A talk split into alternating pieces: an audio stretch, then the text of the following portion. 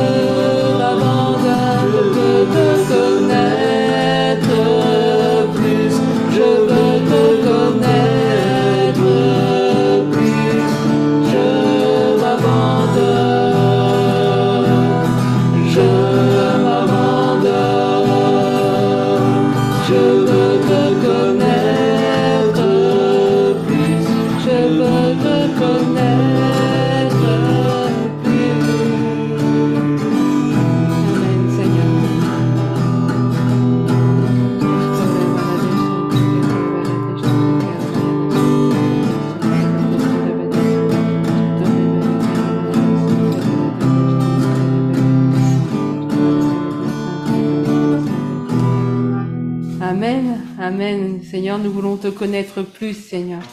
Voilà, il y a eu un petit moment de réglage. Bonjour, euh, bonjour à toutes et tous. J'espère que tout le monde euh, va bien. Et donc euh, aujourd'hui, donc nous sommes le 21 août. C'est une période de fin de vacances. Et en fait, j'ai pensé, je me suis dit, puisqu'on est en fin de vacances, ça m'a rappelé un petit peu quand j'étais gamin. Et donc c'est bon de faire un peu de révision pour aborder la rentrée en pleine forme. Alors, on va étudier euh, ce qui s'est passé au moment où Jésus, euh, avant sa résurrection et avant de monter vers le Père, a donné des instructions à ses disciples. Ces instructions sont relatées principalement dans les évangiles, bien entendu, et aussi dans le premier chapitre des Actes, avec par exemple dans Marc 16, 15, Jésus leur dit Allez par tout le monde et prêchez la bonne nouvelle, l'évangile, à toute la création. Et la suite de l'évangile de Luc qui se trouve dans Acte 1, Jésus invite les disciples à attendre d'avoir reçu l'Esprit pour être ses témoins à Jérusalem, en Judée, en Samarie et jusqu'aux extrémités de la terre. Dans l'évangile de Matthieu, il y a aussi ce passage qu'on va lire dans la version d'Arby, parce qu'elle est un peu plus fidèle au texte original. Donc Matthieu 28, versets 18 à 20, ça va être notre passage principal. Et Jésus, s'approchant, leur parla, disant, Toute autorité m'a été donnée dans le ciel et sur la terre. Allez donc, et faites des disciples, faites de disciples toutes les nations, les baptisant pour le nom du Père et du Fils et du Saint-Esprit, leur enseignant à garder toutes les choses je vous ai commandées. Et voici, moi je suis avec vous tous les jours jusqu'à la consommation du siècle. Et donc, je propose aujourd'hui d'étudier particulièrement le verset 19 qui est enserré entre deux informations. La première, tout pouvoir m'a été donné, et une promesse extraordinaire, voici, je suis avec vous tous les jours jusqu'à la consommation du siècle. Ce verset 19 comporte une information très importante. Nous, chrétiens authentiques, nés de nouveau, ayant reçu l'Esprit, nous sommes appelés non seulement à évangéliser, mais aussi à faire des disciples. Et à faire des disciples officialisés par le baptême, mais aussi en les enseignant à garder toutes les choses que Jésus a commandées. Et la question aujourd'hui, c'est l'objet de ce message, c'est finalement qu'est-ce que Jésus a commandé? Quels sont les commandements que Jésus a donnés à ses disciples et par conséquent à nous-mêmes? Alors, d'abord pour se convaincre qu'il s'agit bien de commandements, rappelons-nous les paroles du Seigneur lui-même. Dans Jean 14, 23, 24, il est écrit, Jésus répondit et lui dit, Si quelqu'un m'aime, il gardera ma parole, et mon Père l'aimera, et nous viendrons à lui, et nous ferons notre demeure chez lui. Celui qui ne m'aime pas ne garde pas mes paroles. Et la parole que vous entendez n'est pas la mienne, mais celle du Père qui m'a envoyé. En conséquence, la parole que nous étudions aujourd'hui, la parole de Jésus, c'est bien la parole de Dieu, bien entendu. Et justement, Jésus, un peu plus haut, nous dit, donc il dit à ses disciples et par conséquent à nous, si vous m'aimez, gardez mes commandements. Et un petit peu plus bas, dans Jean 14, 21, celui qui a mes commandements et qui les garde, c'est celui-là qui m'aime. Et celui qui m'aime sera aimé de mon Père. Et moi, je l'aimerai. Et Alléluia, je me manifesterai à lui. Voilà déjà une promesse absolument extraordinaire, absolument fantastique. Je l'aimerai et je me manifesterai à lui à une condition que nous gardions ses commandements. Et donc, nous sommes appelés à enseigner, à garder, à enseigner ceux que nous sommes appelés à faire des disciples. Nous sommes enseignés donc à, en faire des disciples et nous sommes appelés à enseigner, à garder les commandements. Et donc pour ça, évidemment, il vaut mieux les connaître. Parce que si on ne les connaît pas, euh, ben c'est pas, c'est pas évident. Et le meilleur moyen de les connaître, évidemment, c'est de s'en rappeler, de les lire, et c'est ce qu'on va faire maintenant, et surtout de les mettre en pratique. Et alors, évidemment, la question qu'on se pose, c'est finalement, quels sont ces commandements? Alors, bien entendu, on connaît les principaux et on va les citer dans, cette petite, euh, dans ce petit message. Mais est-ce que vous savez quel a été le premier commandement que Jésus a donné? Alors, donc, comme on ne peut pas ouvrir les micros, je vais vous donner la réponse. Le premier commandement que Jésus a donné se trouve dans Matthieu 4, 17. C'est un commandement général. Dès ce, dès ce moment, c'est-à-dire juste après euh, son baptême et après la période euh, dans le désert, Jésus commença à prêcher et à dire Repentez-vous, car le royaume des cieux est proche. Et qu'est-ce que ça voulait dire puisque Jésus parlait en hébreu? Jésus disait Faites teshuva, revenez à Dieu. Et on remarquera d'ailleurs que Pierre, l'apôtre Pierre, a commencé son ministère à la Pentecôte de cette façon, après avoir prêché, il a dit à ceux qui leur disaient, mais hommes frères, que, que devons-nous faire? Et Pierre leur répond dans Acte 2, 38, Pierre leur dit, repentez-vous et que chacun de vous soit baptisé au nom de Jésus-Christ pour le pardon de vos péchés, et vous recevrez le don du Saint-Esprit. Donc ce premier commandement, la repentance, est fondamental. C'est la porte d'entrée. Sans repentance authentique, il n'y a pas de salut. Et comme on le sait, on l'a déjà vu dans un message précédent, cette porte est étroite et elle est difficile à trouver. Dans Matthieu 7, 13, entrez par la porte étroite, car la, large est la porte, spacieux le chemin qui mène à la perdition, et il y en a beaucoup qui entrent par là. Mais étroite est la porte, resserrée le chemin qui mène à la vie, il y en a peu qui les trouvent.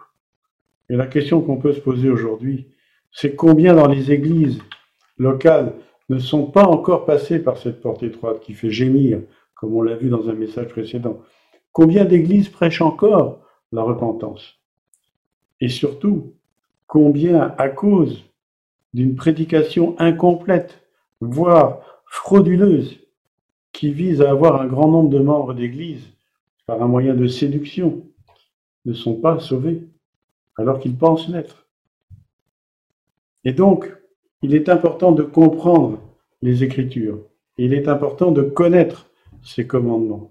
Et justement, Jésus a commencé son ministère en réexpliquant, en donnant donc à ses disciples une véritable compréhension de ce qu'on appelle la loi, ce qui est la Torah en hébreu.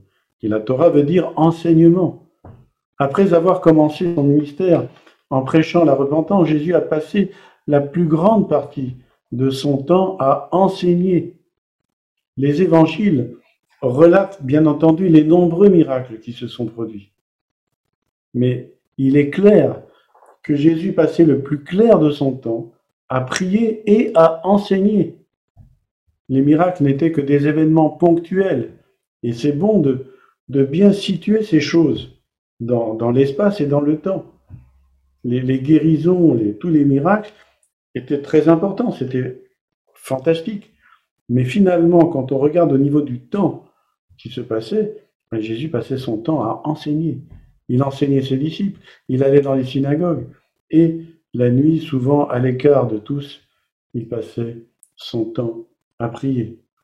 Et bien entendu, un des plus grands enseignements qu'on connaît, qui est relaté surtout dans l'évangile de Matthieu, c'est le sermon sur la montagne. Et Jésus s'est attaché pendant ce sermon à faire comprendre à ses disciples l'essence même de la loi de la Torah. Et il est venu justement, et il affirme qu'il n'est pas venu pour abolir la loi, mais pour l'accomplir. Et il va dire quelque chose justement qui devrait terrifier ceux qui ont entendu cette parole. Car je vous le dis, si votre justice ne surpasse pas celle des scribes et des pharisiens, vous n'entrerez pas dans le royaume des cieux. Et pourtant, les scribes et les pharisiens, c'était vraiment les autorités suprêmes, c'était vraiment les, chefs, les, responsables.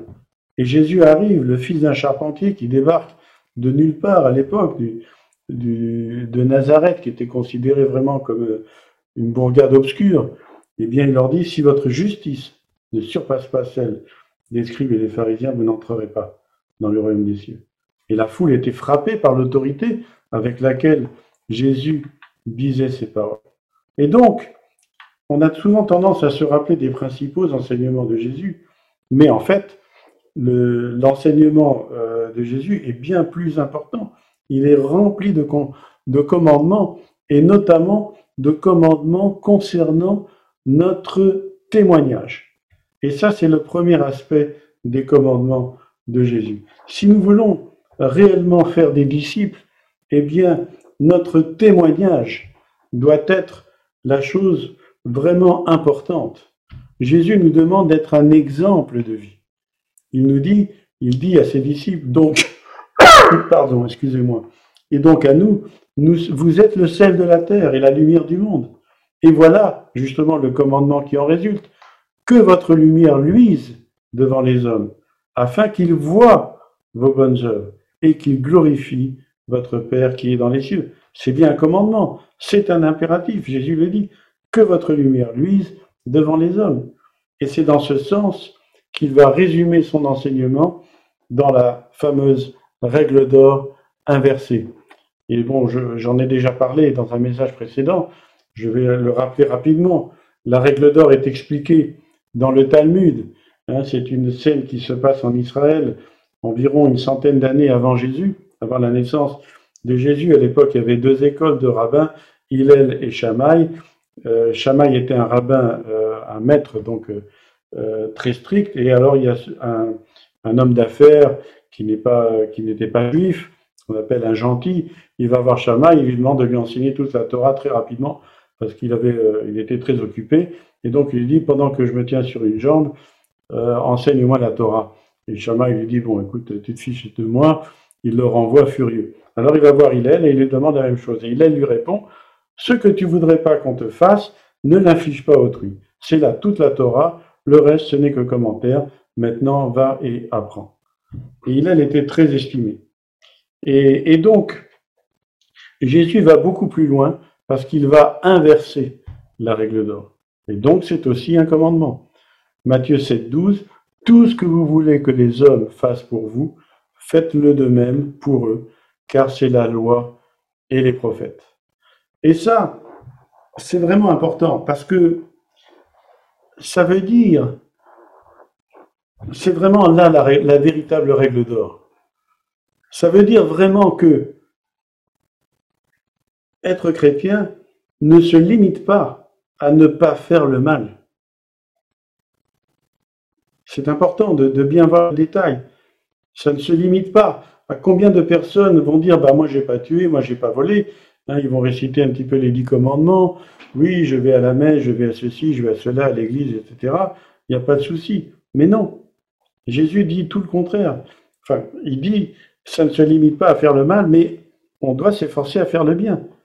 C'est une exigence qu'il ne faut pas prendre à la légère. En effet, si on lit par exemple dans Matthieu 25, 41, 46, je vais les lire rapidement. Hein, vous connaissez, hein, c'est une parabole de Jésus.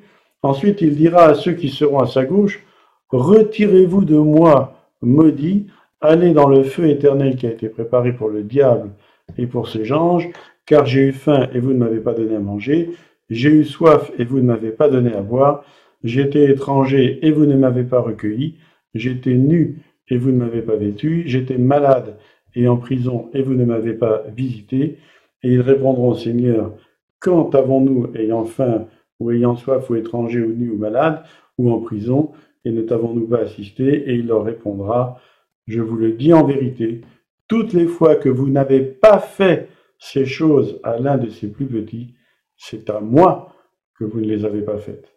Et ceux-ci iront au châtiment éternel, mais les justes, ceux qui ont fait le contraire évidemment, à la vie Et Jacques résume ce passage euh, fort bien dans Jacques 4, 17 en disant Celui donc qui sait faire ce qui est bien et qui ne le fait pas commet un péché.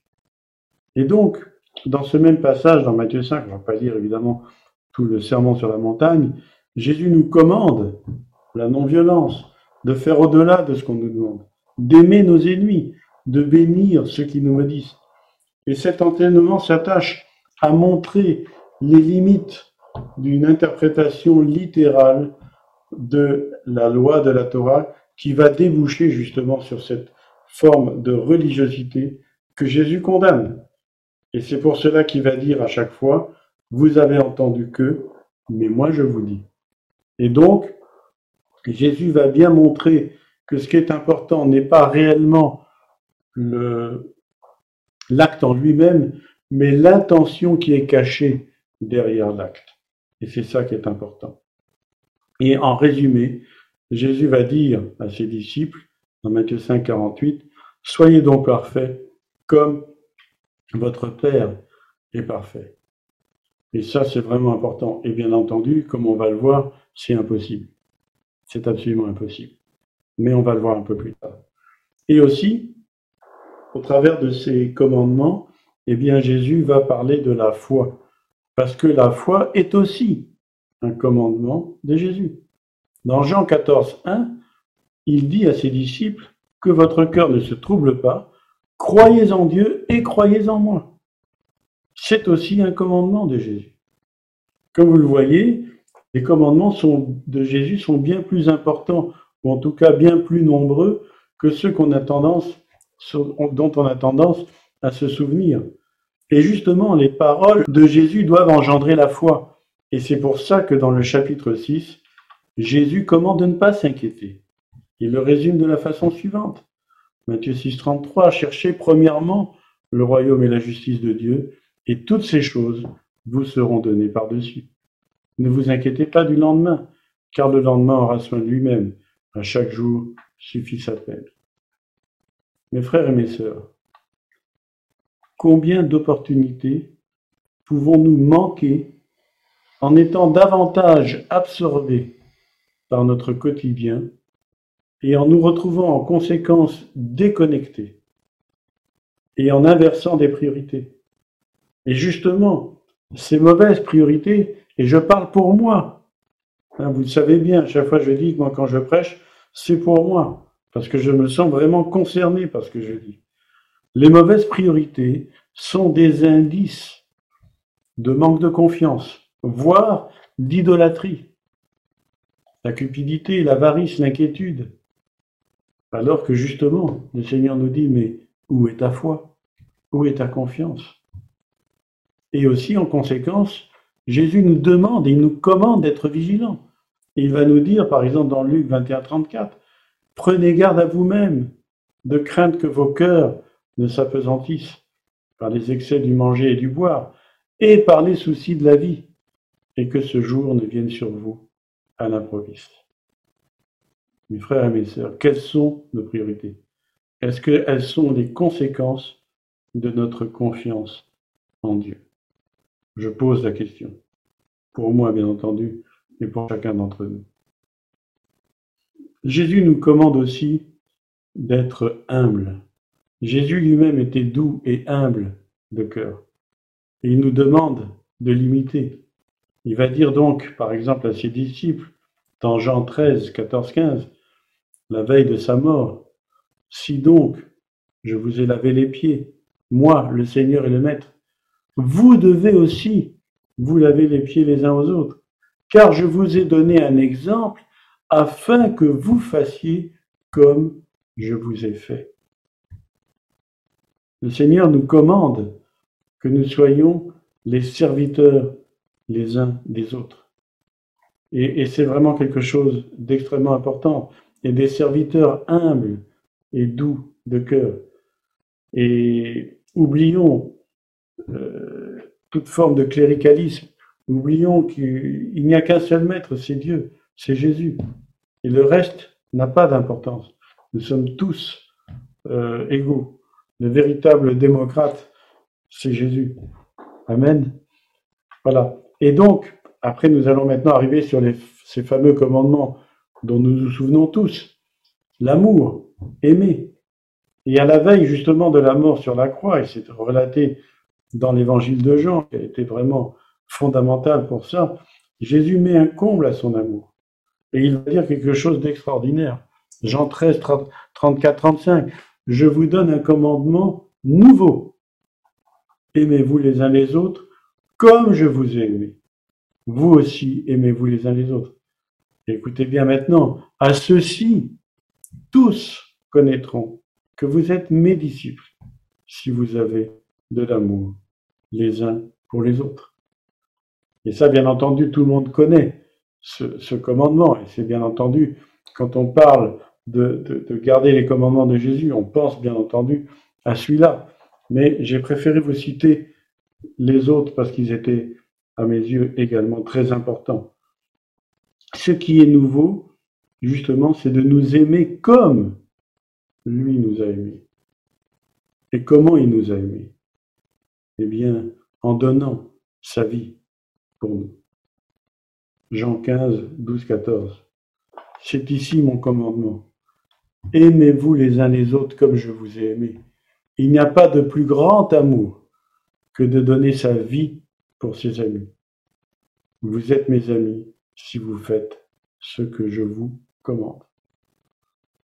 Il n'y a pas, excusez-moi, il n'y a pas de plus grand amour que de donner sa vie pour ses amis. Suivre Jésus, c'est donc donner sa vie, s'offrir en sacrifice vivant.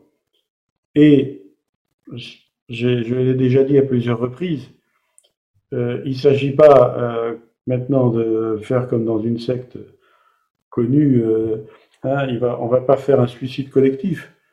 On va donner sa vie. Donner sa vie, c'est donner de son temps, donner de son énergie. Hein, donner de sa mort n'a aucun intérêt en ce qui nous concerne, ce qui concerne Jésus. Ça, c'est un autre sujet. Mais nous, donner notre vie pour nos amis, c'est leur consacrer du temps. Donner sa vie pour le Seigneur, c'est lui consacrer du temps, lui consacrer de, de ses moyens, de son énergie. Et c'est ça que le Seigneur nous demande, justement, de nous offrir en sacrifice vivant, comme c'est écrit dans Romains 12, 1. Et, par exemple, justement, donner sa vie, c'est renoncer à soi-même. Si quelqu'un veut, venir après moi, veut me suivre, qu'il renonce à lui-même et qu'il se charge chaque jour de sa croix et qu'il me suive. Et alors nous arrivons évidemment à, à, un autre commandement que nous connaissons tous et que nous allons respecter encore aujourd'hui, le repas du Seigneur. Luc 22, 19 par exemple, ensuite il prit du pain et après avoir rendu grâce, il le rompit et le leur donna en disant, Ceci est mon corps qui est donné pour vous. Faites ceci en mémoire de moi. Et c'est donc bien un commandement de Jésus. C'est une commémoration de l'amour de Jésus pour nous. Et par ce repas, qu'est-ce que Jésus nous dit? Jésus nous dit, rappelez-vous combien je vous ai aimé, combien j'ai souffert à Gethsemane en suant des grumeaux de sang et en étant par la suite lacéré, fouetté, moqué, craché, pour finir cloué sur une croix entre deux brigands, en portant sur moi tous les péchés du monde. Alors que nous savons tous que Jésus était la pureté et l'innocence même. L'obéissance donc à ce commandement du repas du Seigneur et d'une importance extrême.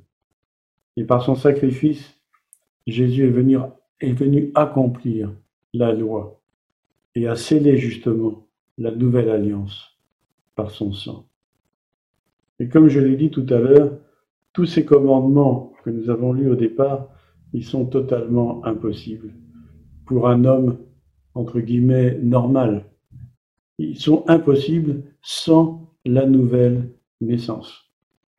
Et la nouvelle naissance, c'est justement la concrétisation de la nouvelle alliance, elle-même, justement, comme on vient de le lire, symbolisée par le repas du Seigneur. Et Paul, justement, le résume très bien. Et il dit dans 2 Corinthiens 3.6, il nous a rendus aussi capables d'être ministres d'une nouvelle alliance, non de la lettre, mais de l'esprit. Car la lettre tue, mais l'esprit vivifie. Ce n'est que par cette nouvelle naissance, par l'Esprit de Dieu en nous, qui rendra possible une nouvelle consécration de notre part, à condition de respecter justement ce commandement de Jésus, demeurer en lui et demeurer dans son amour. En Jean 15, il dit, demeurez en moi. C'est un commandement.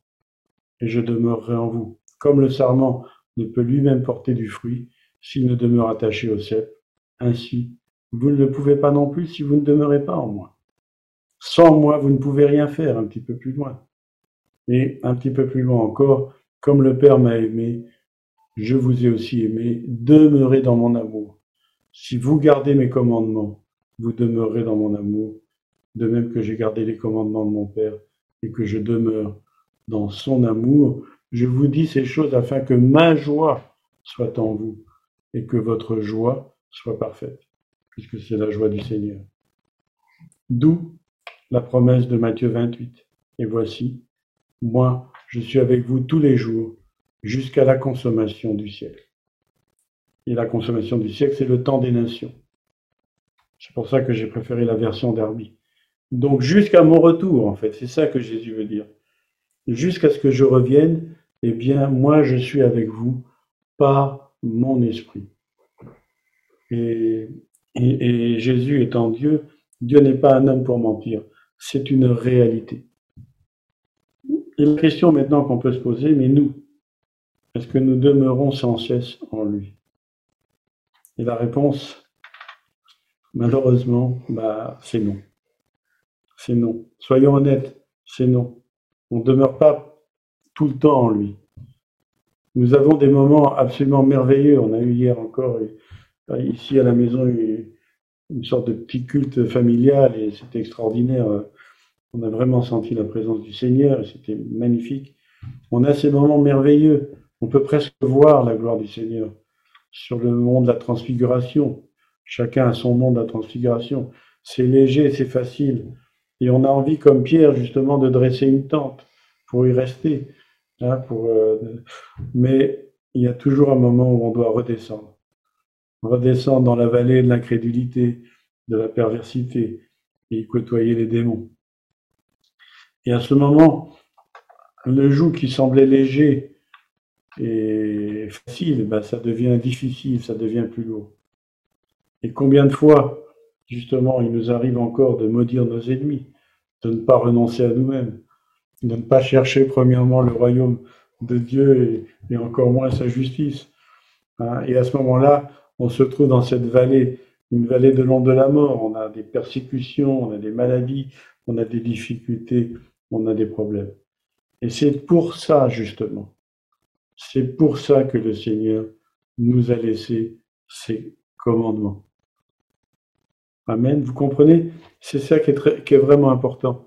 C'est quand nous sommes justement dans ces moments de difficulté qu'il est important que nous nous rappelions les commandements que le Seigneur nous a donnés, afin justement que nous puissions mettre notre foi en action en nous appuyant sur sa parole. Non pas sur ce que nous ressentons, mais sur sa parole. Et c'est à ce moment précis que nous avons besoin justement de nous rappeler de ces commandements et de les mettre en pratique. Parce que justement, à ce moment-là, on a besoin vraiment de mettre en pratique les commandements. Quand nous sommes en haut, quand nous sommes sur ce fameux mont de la transfiguration, on n'a pas besoin, tout va bien. On est dans la présence de Dieu, le Seigneur est magnifique, on voit la gloire, on chante, on est, c'est formidable.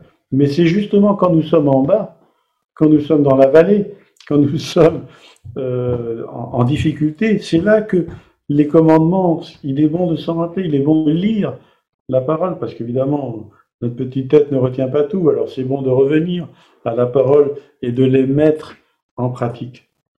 Amen. Et c'est pour ça justement que Jésus va dire à ses disciples, c'est pourquoi quiconque entend ces paroles que je dis et les met en pratique sera semblable à un homme prudent qui a bâti sa maison sur le roc. Dieu ne permet, Dieu permet que nous ne soyons pas continuellement sous une onction de puissance, afin justement qu'on se rappelle que si nous vivons, ce n'est que par sa grâce. Et surtout, si nous étions continuellement sous une onction de puissance, il y aurait un réel danger pour nous. Et ce danger, vous le connaissez, c'est l'orgueil. Et donc, il nous rappelle à ce moment-là que sa puissance s'accomplit dans notre faiblesse, afin justement qu'on reste humble et que toute la gloire lui revienne. Et ça, c'est vraiment, très important. Nous devons justement nous rappeler, et, c'est à ce moment-là que nous pouvons mettre en pratique euh, cette parole. Et surtout, quand nous sommes justement moins bien, quand nous sommes dans cette vallée, quand nous sommes confrontés à ces difficultés, mes frères et sœurs, soyons vrais. Soyons vrais. Soyons nous-mêmes, ne soyons pas euh, dans le paraître comme on, l'a dit, mais soyons nous-mêmes. Nous sommes en difficulté, eh bien, confessons nos difficultés. Euh, nous sommes en difficulté, demandons la prière, ne faisons pas les fiers. Demandons au Seigneur. Et si on n'y arrive pas, tout seul, eh bien demandons à un frère ou une sœur. Ne restons pas seuls, justement. Le Seigneur a dit, si deux ou trois s'accordent, c'est justement parce qu'il sait très bien que si nous sommes seuls, ça ne va pas aller. Alors, c'est vraiment important de nous rappeler des commandements du Seigneur. Et en conclusion, je dirais que ce qui est important, c'est que, euh, comme on l'a lu, on l'a lu tout à l'heure, la lettre tue, mais l'esprit vivifie. La lettre, c'est la religiosité, c'est la religion. Et la religiosité et la religion nous empêchent de comprendre les Écritures et nous empêchent de bénéficier de la puissance de Dieu.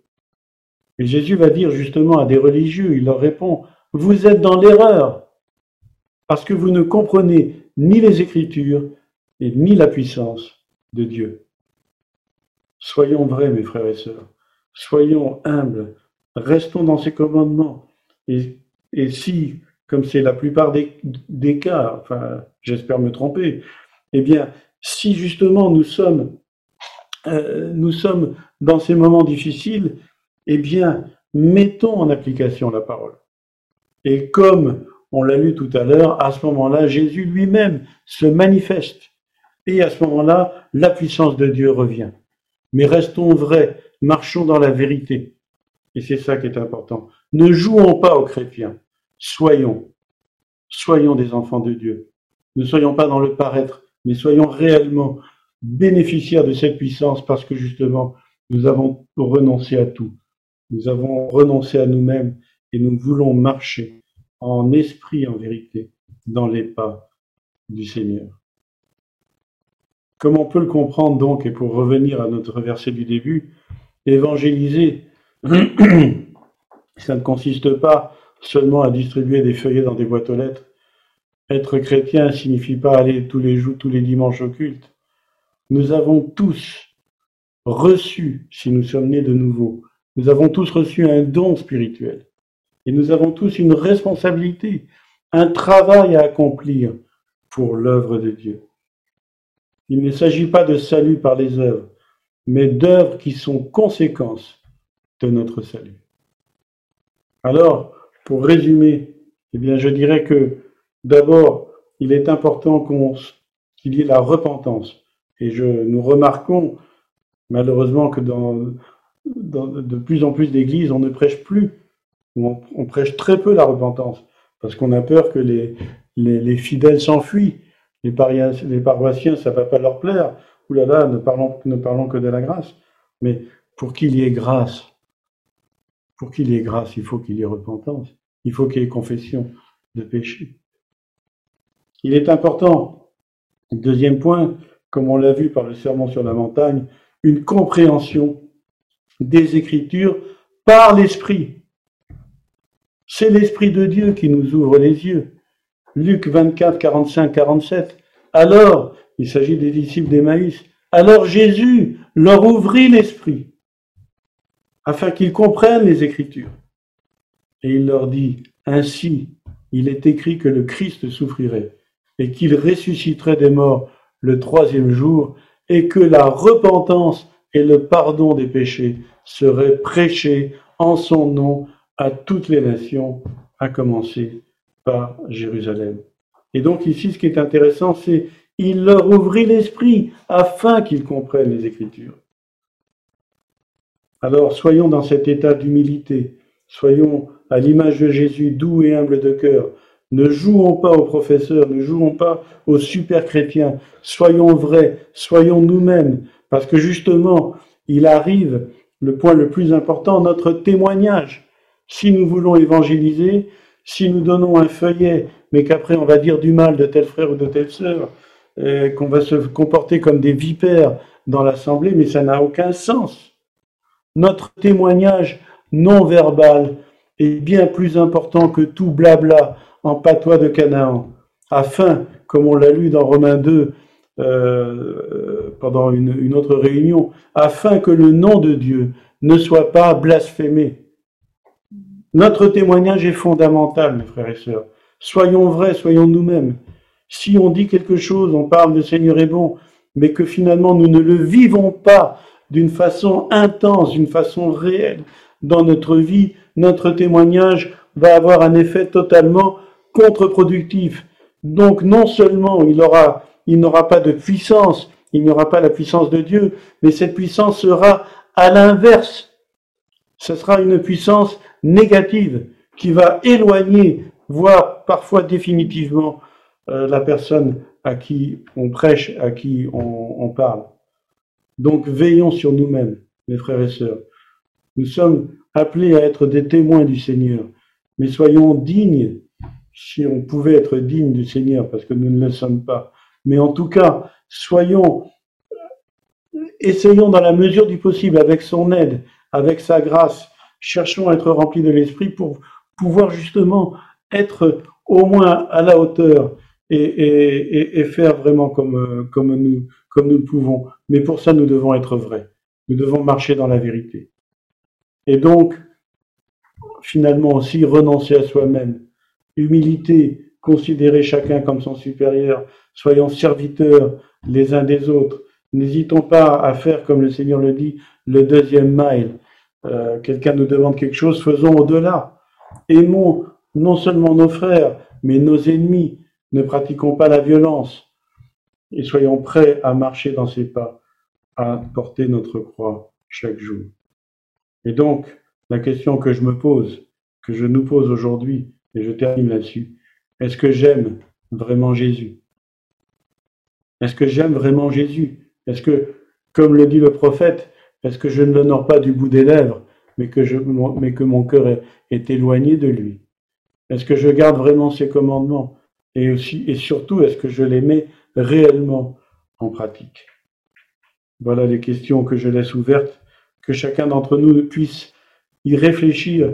Et, il s'agit non pas, bien entendu, certainement pas d'un message de condamnation, bien au contraire, c'est un message d'encouragement, d'exhortation. Parce qu'à partir du moment où nous allons prendre conscience de notre situation, si elle est bonne, gloire à Dieu, et, eh bien, et si elle est moins bonne, eh bien, il y a une personne. Elle est présente en ce moment même.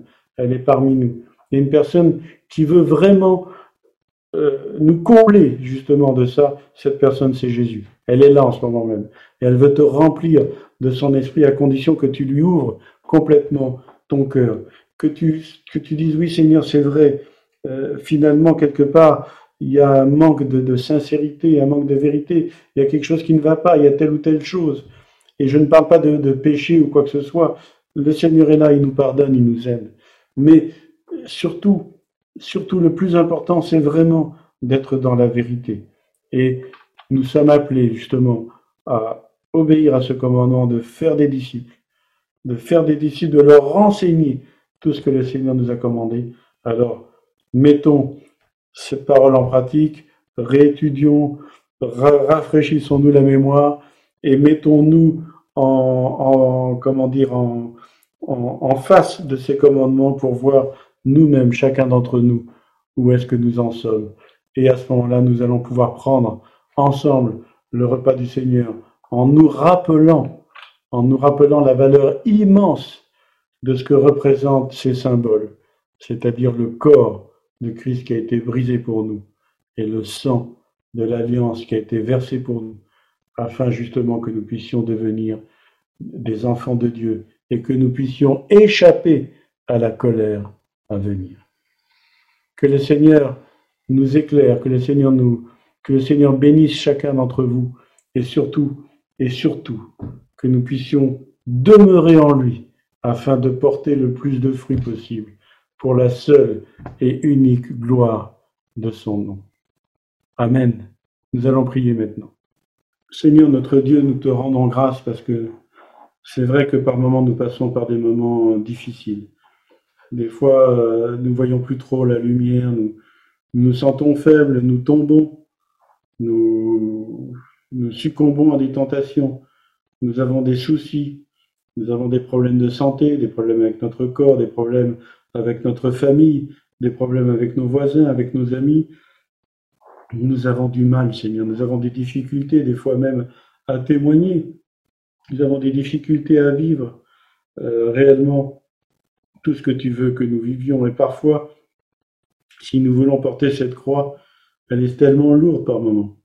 Alors, Seigneur, je te prie pour chacun d'entre nous pour que tu nous renouvelles nos forces euh, en, cette période de fin de vacances. Euh, nous voulons nous retrouver maintenant renouvelés, en pleine forme pour toi, en pleine forme spirituelle. Je te prie pour chacun d'entre nous, que vraiment ton esprit nous conduise, que ton esprit nous remplisse. Et s'il y a en nous des choses qui ne vont pas, eh bien Seigneur, nous voulons les déposer au pied de ta croix. Nous ne voulons pas nous priver de ce repas que tu nous as offert, en, en souffrant toi-même, en portant toi-même le poids de nos propres péchés.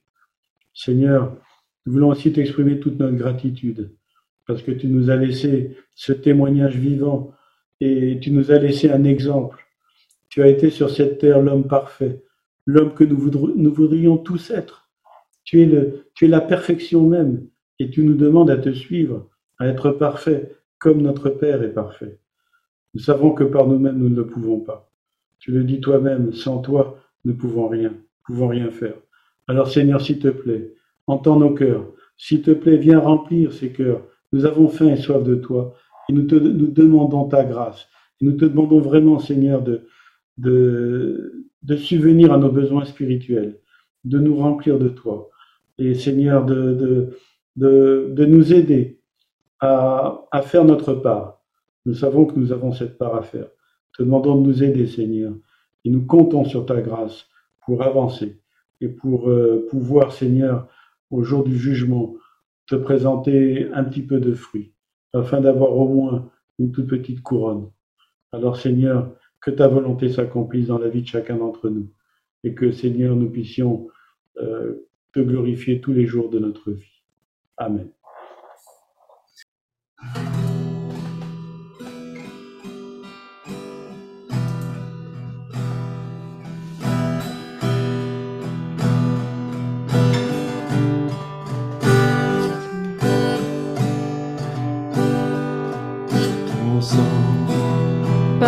Beaucoup mieux que tous les vingt discours entendus sur la terre.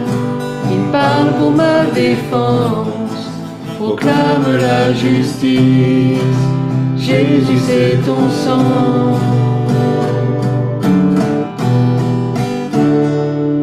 La croix, témoin de ta grâce, contre le cœur du Père et nous ouvre la voie. Confiant nous avançons, non par nos propres forces, mais seulement par ton sang.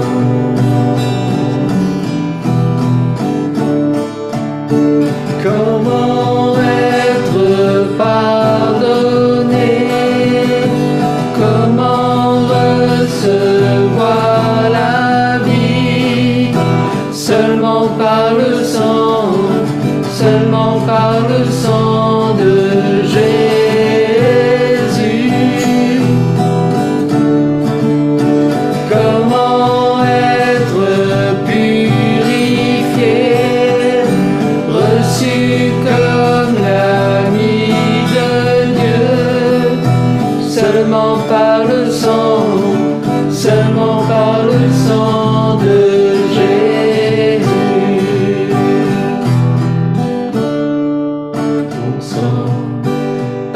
beaucoup mieux que tous les vingt discours entendus sur la terre. Il parle pour ma défense, proclame la justice. Jésus, c'est ton sang.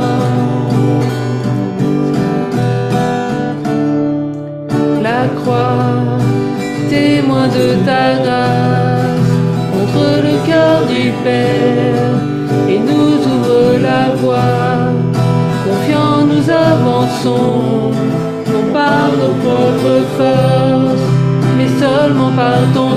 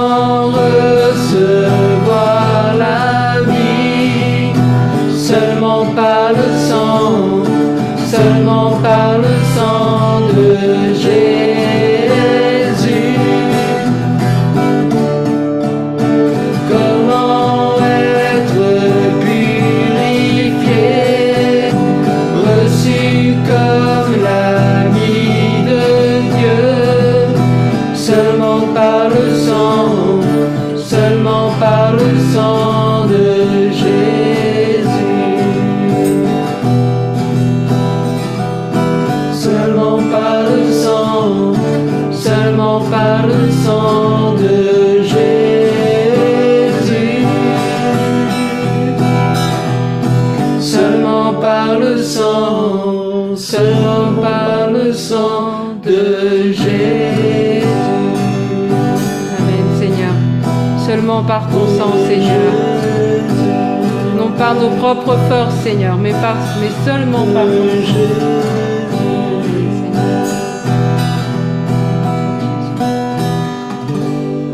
Amen, Seigneur. Amen, Seigneur. Nous Amen. voulons présenter ce pain, te dire merci pour euh, ton sacrifice. Seigneur, si nous disons Jean 3,16, nous connaissons quasi tous cette référence, mais il faut aussi euh, trouver un Jean 3,16 et le mettre en pratique comme ça nous a été dit. Seigneur, euh, tu as donné ta vie, tu as montré l'exemple, tu as mis le comble à ton amour. Seigneur, nous voulons mettre euh, le comble à l'amour qui est répandu dans nos cœurs par le Saint-Esprit. Merci Seigneur pour euh, ce pain qui représente ton corps et nous proclamons aussi cette promesse que dans tes meurtrissures, nous sommes guéris. Au nom de Jésus. Amen. Merci pour ton sang qui a coulé, Seigneur.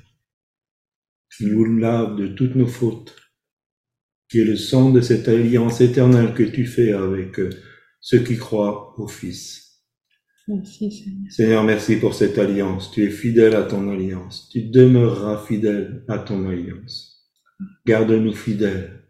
Et nous proclamons aussi ce que nous venons de chanter, que par ce sang, nous sommes reçus comme les amis de Dieu. Au nom de Jésus. Amen.